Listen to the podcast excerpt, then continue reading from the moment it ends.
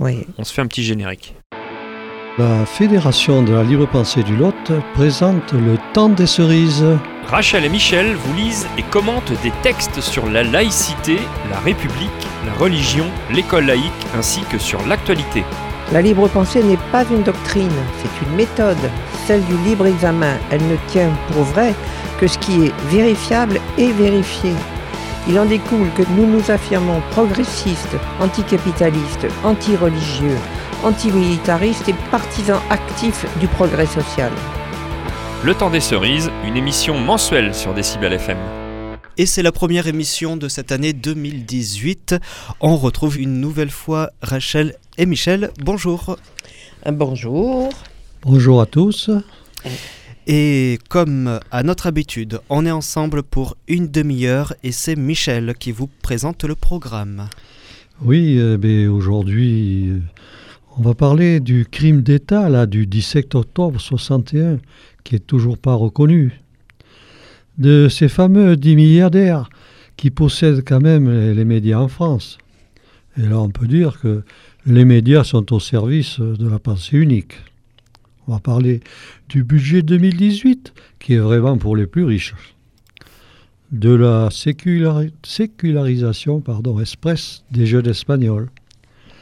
Et puis en Arabie saoudite, chez les Saouds, le wahhabisme ou la mort. Et en Afrique du Sud, un prophète qui soigne les maladies à l'insecticide.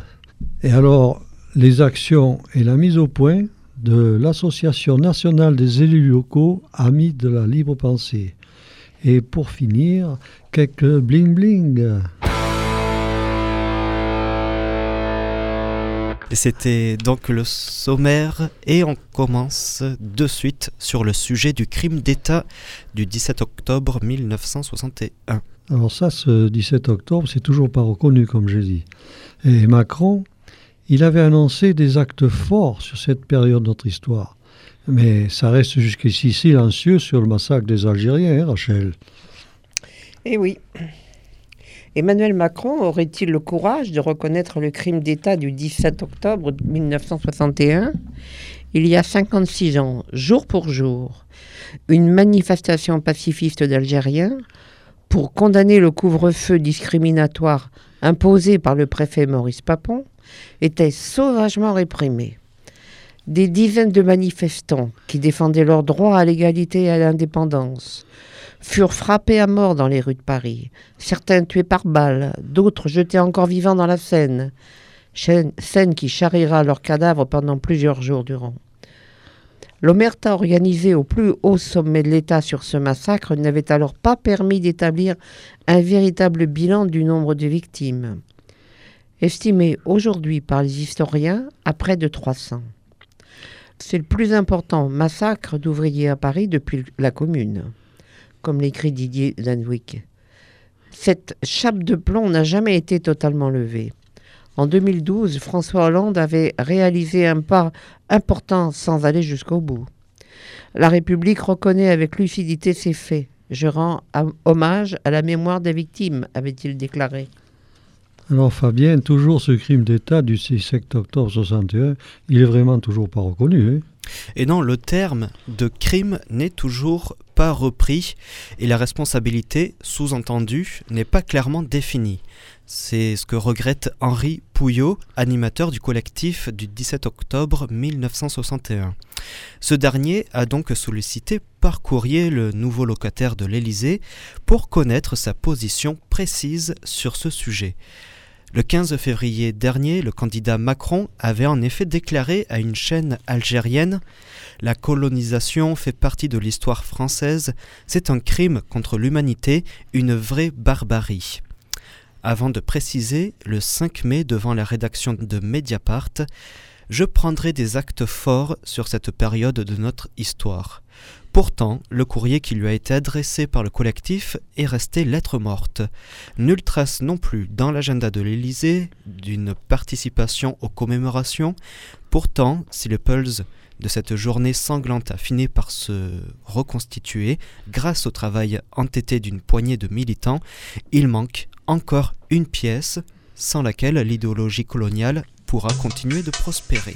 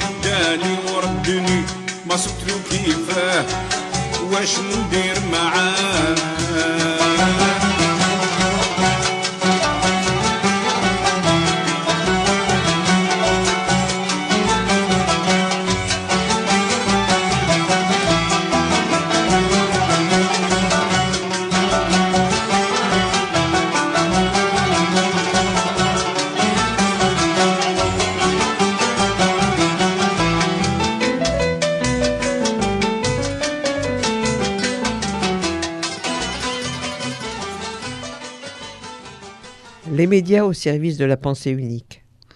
C'est 10 milliardaires qui possèdent les médias en France. Oui, euh, ils sont venus euh, du BTP, du, du luxe, de l'armement ou de la téléphonie. 10 milliardaires se sont accaparés en quelques années, au-delà de toute mesure, les grands quotidiens nationaux, les chaînes de télévision et les radios en France, portant ainsi atteinte vraiment au fonctionnement démocratique. 90% des quotidiens nationaux appartiennent à 10 oligarques. Ils ont également la même mise sur les chaînes de télévision et de radio qui totalisent respectivement 55 et 40% des parts d'audience. Ils sont cinq à faire partie du cercle des dix premières fortunes de France. Bernard Arnault, PDG du groupe de luxe LVMH, patron des échos, du Parisien, Serge Dassault, Le Figaro, François Pinault, Le Point, Patrick Drahi, principal actionnaire de SFR, qui détient Libération, L'Express, BFM TV, RMC, Vincent Bolloré, Canal+. On trouve ensuite Xavier Niel, patron de l'opérateur de téléphonie Free et 11e fortune de France, qui s'est d'ailleurs associé avec Pierre Berger, héritier du, couturier Yves Saint-Laurent, et avec le banquier Mathieu Pigaz, pour devenir propriétaire du groupe Le Monde, L'Observateur, Télérama, La Vie, etc. Mathieu Pigaz possède également Radio Nova et l'hebdomadaire Les Rock.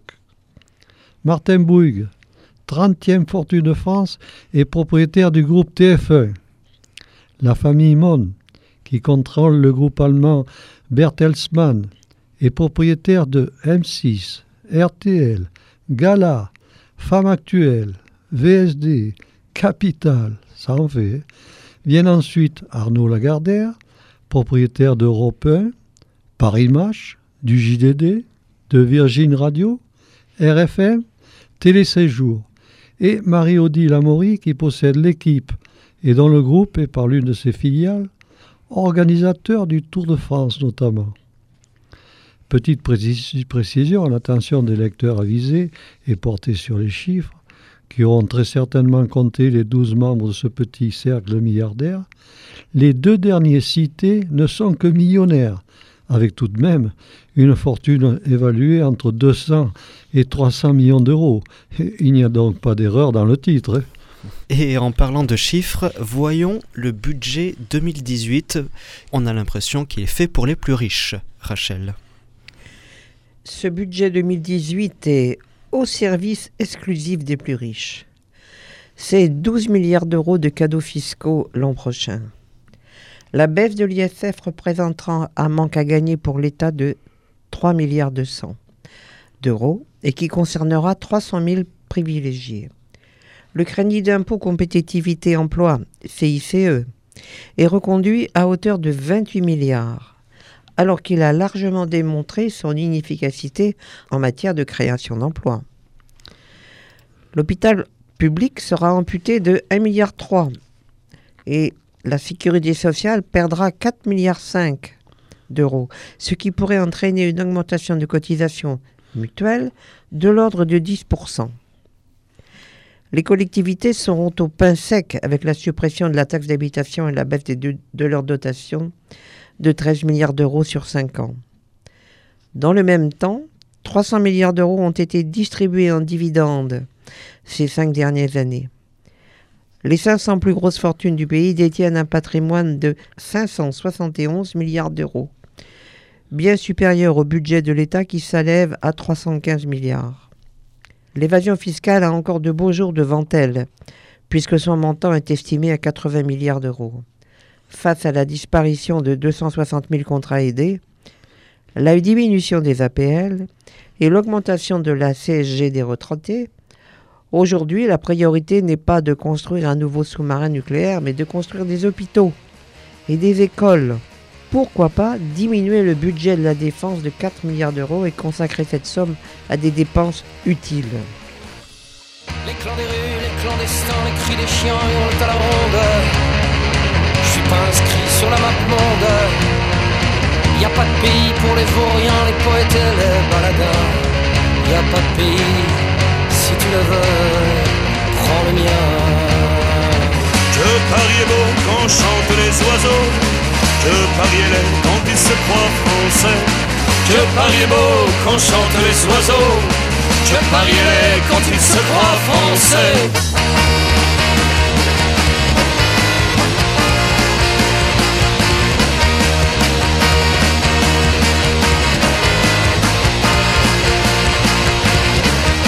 Avec ses sans-papiers Qui vont bientôt repartir. vers leur pays les chiens On a tout pris, chez eux y a plus rien.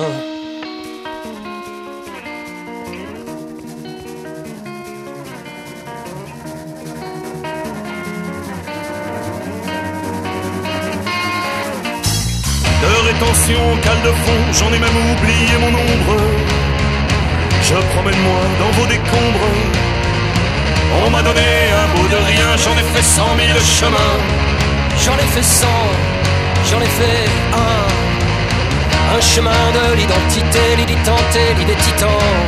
D'idées, À la ronde, et dans ce flot d'univers, j'aurais plus de nom, j'aurais plus rien. Dis-moi c'est quand dis-moi c'est quand que tu reviens. que Paris est beau quand chantent les oiseaux? Que Paris est quand il se croit français? Que Paris est beau quand chantent les oiseaux? Que Paris est quand il se croit français?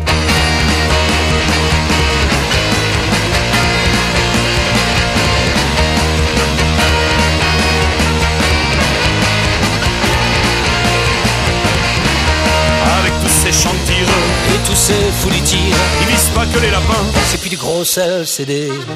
Tomahawk ou des missiles solaires ou des scuds. Et moi, avec mon pistolet à bouchon, je pars au front.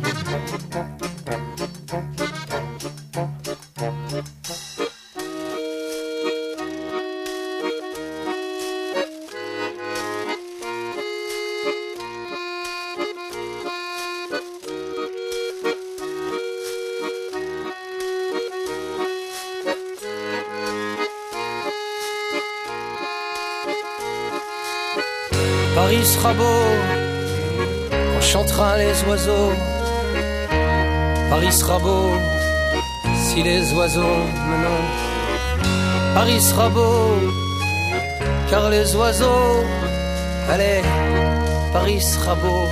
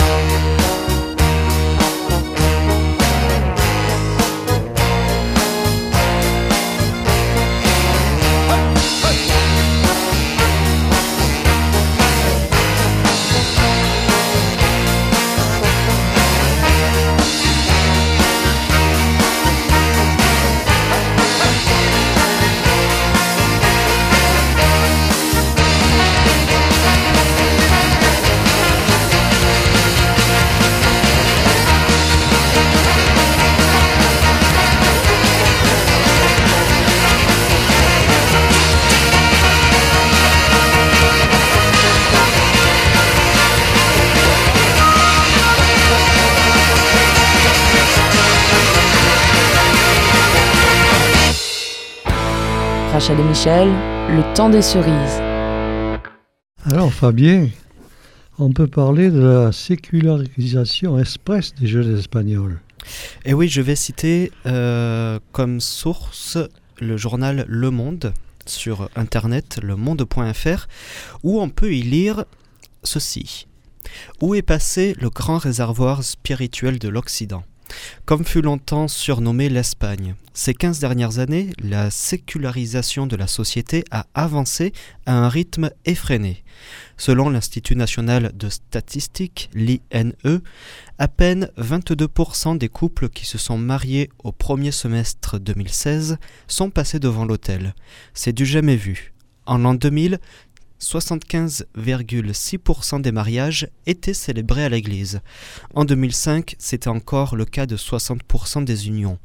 En 2010, ce pourcentage est descendu à 41,1% et en 2015 à 29,1%. La vitesse du phénomène surprend les sociologues eux-mêmes. Et là, on peut dire que c'est une évolution extrêmement rapide, reconnaît Maria Delmara Griera qui est professeur de sociologie de la religion à l'Université autonome de Barcelone, qui y voit d'ailleurs plusieurs facteurs. La sécularisation de la société est un processus qui avait commencé au début du XXe siècle, comme dans le reste de l'Europe, mais qui a été congelé pendant la dictature et nous rattrapons en quelque sorte ce retard. À ce facteur historique s'ajoute un facteur générationnel. Les couples en âge de se marier sont nés durant la démocratie et ont reçu une, éducation majoritairement laïque, déconnectée de la religion. S'y ajoute l'émergence de nouveaux modèles familiaux qui font déjà partie de l'imaginaire collectif, comme les mariages homosexuels, les familles monoparentales et l'indifférence des jeunes, envers la religion. Pour Alfonso Pérez Agot, professeur de la sociologie de la religion à l'université Complutense, il faudrait y ajouter un quatrième élément d'explication, la crise économique qui aurait accéléré le processus en limitant les capacités d'émancipation des jeunes et finalement de se marier. Le vrai sacrement pour les jeunes d'aujourd'hui est le crédit immobilier, ironise le sociologue. Je crois qu'il a raison. Et maintenant, on change de sujet et on va dire qu'ils n'ont pas honte chez les Saouds, le wahhabisme ou la mort. Au royaume des Saouds, les obscurantistes sont rois et l'apostasie en Terre Sainte reste un crime. Riyad vient ainsi de condamner Ahmad el-Samri, un jeune homme d'une vingtaine d'années, à la mort. Son délit? Avoir proclamé dans une vidéo datée de 2014 qu'il renonçait à l'islam et à son prophète. Il n'en fallait pas moins pour l'accuser d'athéisme et de blasphème. Après avoir perdu en appel, la Cour suprême a de nouveau confirmé sa condamnation la semaine dernière. Ses avocats avaient en premier lieu plaidé la folie en expliquant que leur client était sous l'emprise de la drogue et de l'alcool. Une fois la sanction prononcée, des internautes se sont réjouis en souhaitant que sa décapitation soit retransmise en live streaming, selon le quotidien britannique euh, T Independent. L'an dernier, un autre Saoudien avait été condamné pour des faits similaires, à 10 ans de prison et 2000 coups de fouet. On se souvient également du poète palestinien Ashraf Fayyad, d'abord condamné à mort avant que sa peine soit communée en 8 années de prison assortie de 800 coups de fouet. Le romancier algérien Boualem Sansal rappelait que les princes féodaux ne se contentaient pas d'exercer leur sacerdoce maléfique, ils l'exportent partout dans le monde avec, hélas, le soutien de leurs protecteurs occidentaux, américains et européens qui, par ailleurs, ose encore se poser en champion de la liberté, des droits de l'homme et de la culture au service du progrès humain. En 2014, le roi Abdallah a édicté une série de lois mettant sur un trait d'égalité les athées et les terroristes, lui permettant de réprimer l'opposition sous prétexte de maintien de l'ordre public. Une série de textes rendant d'autant plus compliquées les campagnes de libération des dissidents pacifiques. Décibel FM, le temps des cerises, Rachel et Michel. L'Afrique du Sud, un prophète soigne les malades à l'insecticide, Michel. Eh oui, un Sud-Africain qui se présente comme un prophète a expliqué qu'il pulvérisait de l'insecticide sur ses videlles pour les soigner. Une affaire qui a suscité une vive polémique sur les réseaux sociaux et l'indignation de la société d'aérosol en question. Sur des photos publiées sur la face Facebook de l'église de l'Assemblée générale du Monzion, l'Etebo Rabalago, surnommé détective, vaporise un aérosol destiné à tuer des insectes sur le visage, le cou et les pieds de jeunes hommes et femmes. Les fidèles, aspergés, ferment les yeux et réagissent en faisant la grimace. Le prophète a expliqué dans une, interview accordée lundi au journal Times en ligne avoir eu recours à l'insecticide vendredi lors d'un rassemblement à Mungomfong dans la province sud-africaine du Limpopo. Des gens sont venus avec des blessures. Nous leur avons pulvérisé de l'insecticide et ils sont guéris, a-t-il affirmé. Nous disons qu'avec Dieu, tout est possible. Nous pouvons utiliser n'importe quoi à condition de penser que cela peut soigner les gens. Tout sur Terre appartient à Dieu. L'essence appartient à Dieu. Doom, dit le nom de l'insecticide en question, appartient à Dieu, a-t-il ajouté. Alors la société Tiger Brands, qui, fabrique l'insecticide Doom, a rapidement fait part de son indignation dans un communiqué et qui dit Nous considérons cette pratique extrêmement inquiétante, a expliqué la société. Il est dangereux d'utiliser plus Doom, plus ou tout autre aérosol sur le visage d'être humain. Doom est conçu pour tuer les insectes. Utiliser ce produit à d'autres fins présente des risques pour la santé, a ajouté la société, précisant être en train de contacter le fameux Rabalago pour qu'il cesse de telles pratiques. Oui, où amène la religion hein. et Dieu.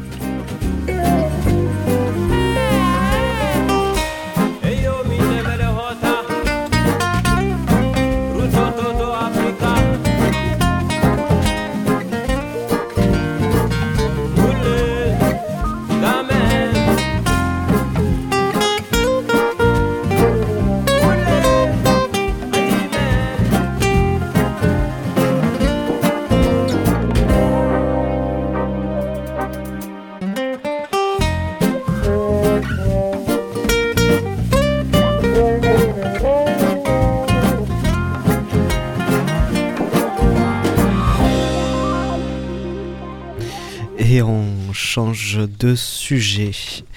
Maintenant, une mise au point de l'Association nationale des élus locaux, Amis de la libre pensée, Rachel. Les actions menées en direction des collectivités locales pour le respect de la laïcité, avec la Fédération nationale et les fédérations départementales de la libre pensée. L'Association nationale des élus locaux Amis de la libre pensée est sujette à de nombreuses attaques mensongère. Elle est accusée de vouloir éradiquer les croix, les calvaires, les églises, les couvents, les presbytères, etc., etc. Pas moins. Avec le Conseil d'État pour complice. Mais elle ne demande rien d'autre que le respect de la loi. La laïcité, qui permet le libre exercice pour chacun de sa liberté de conscience, qui est garantie par la loi de la séparation des églises et de l'État de 1905 il ne faut pas renoncer. La République est laïque et elle le restera. Elle n'est ni catholique, ni protestante, ni juive, ni musulmane, ni bouddhiste, ni athée, ni libre penseuse. Elle est le bien de tous et n'appartient donc à aucune religion. Élus locaux, élus de la République, qui sont les garants de liberté dans les communes, en particulier de cette liberté de conscience pour tous les citoyens, croyants, quelle que soit leur religion, non-croyants, agnostiques, athées ou libres penseurs. Et oui, pour finir cette émission, on va noter quelques bling-bling euh, qui feraient sourire les amis milliardaires de, Macron, hein, Fabien. Et oui, s'il y en a qui nous écoutent, c'est pour vous. Le premier bling-bling, euh, c'est moi qui le dis. Et donc, la classe à l'heure de l'apéro pointé avec la triplette créée par Obus et le joaillier Tournaire. 180 grammes d'or, 12 carats de diamant et un cochonnet en or de 55 grammes serti de diamant, le tout pour 100 000 euros. Second bling bling. Elle ressemble à un flacon de parfum, mais c'est son prix qui va vous faire tourner la tête. 7500 euros, la bouteille de tequila patron, dessinée par la cristallerie Lalique, soit environ 1000 euros le verre. Rien que ça. Oui. Et pour continuer dans le même sens, le futur ancien président François Hollande a trouvé les locaux parisiens où il s'installera dans une semaine 314 mètres carrés avec vue imprenable sur le mythique jardin des Tuileries. Le tout pour 14 000 euros par mois. C'est pas cher, hein Ça va. Un deuxième bling bling. Pour ceux qui veulent s'essuyer luxueusement les fesses, Toilette Paper Man vend un rouleau en feuille d'or, 24 carats, pour 1 million d'euros. Et pour aider à digérer le prix, le champagne est offert à la livraison. Le gouvernement va en prendre 40 rouleaux. Bling bling. 7000 dollars, c'est le prix délirant atteint par un simple taco vendu aux enchères dans un hôtel chic de Los Cabos au Mexique. Une tortilla de luxe remplie de langoustes, de bœuf de Kobe ou de caviar, berk. Et voilà, c'est comme ça que se termine cette émission du mois de janvier. Je vous rappelle, auditeurs, que c'est une émission mensuelle que vous écoutez sur Decibel FM tous les mardis à partir de 11h. Et Rachel et Michel, on se dit au mois prochain. Merci beaucoup. Au Oui. mois prochain. Au mois prochain, À bientôt. Au revoir. Au revoir à Au revoir. tous. la Fédération de la libre pensée du Lot présente le temps des cerises. Rachel et Michel vous lisent et commentent des textes sur la laïcité, la République, la religion, l'école laïque ainsi que sur l'actualité. La libre pensée n'est pas une doctrine, c'est une méthode, celle du libre examen. Elle ne tient pour vrai que ce qui est vérifiable et vérifié. Il en découle que nous nous affirmons progressistes, anticapitalistes, anti-religieux, antimilitaristes et partisans actifs du progrès social. Le temps des cerises, une émission mensuelle sur Décibel FM.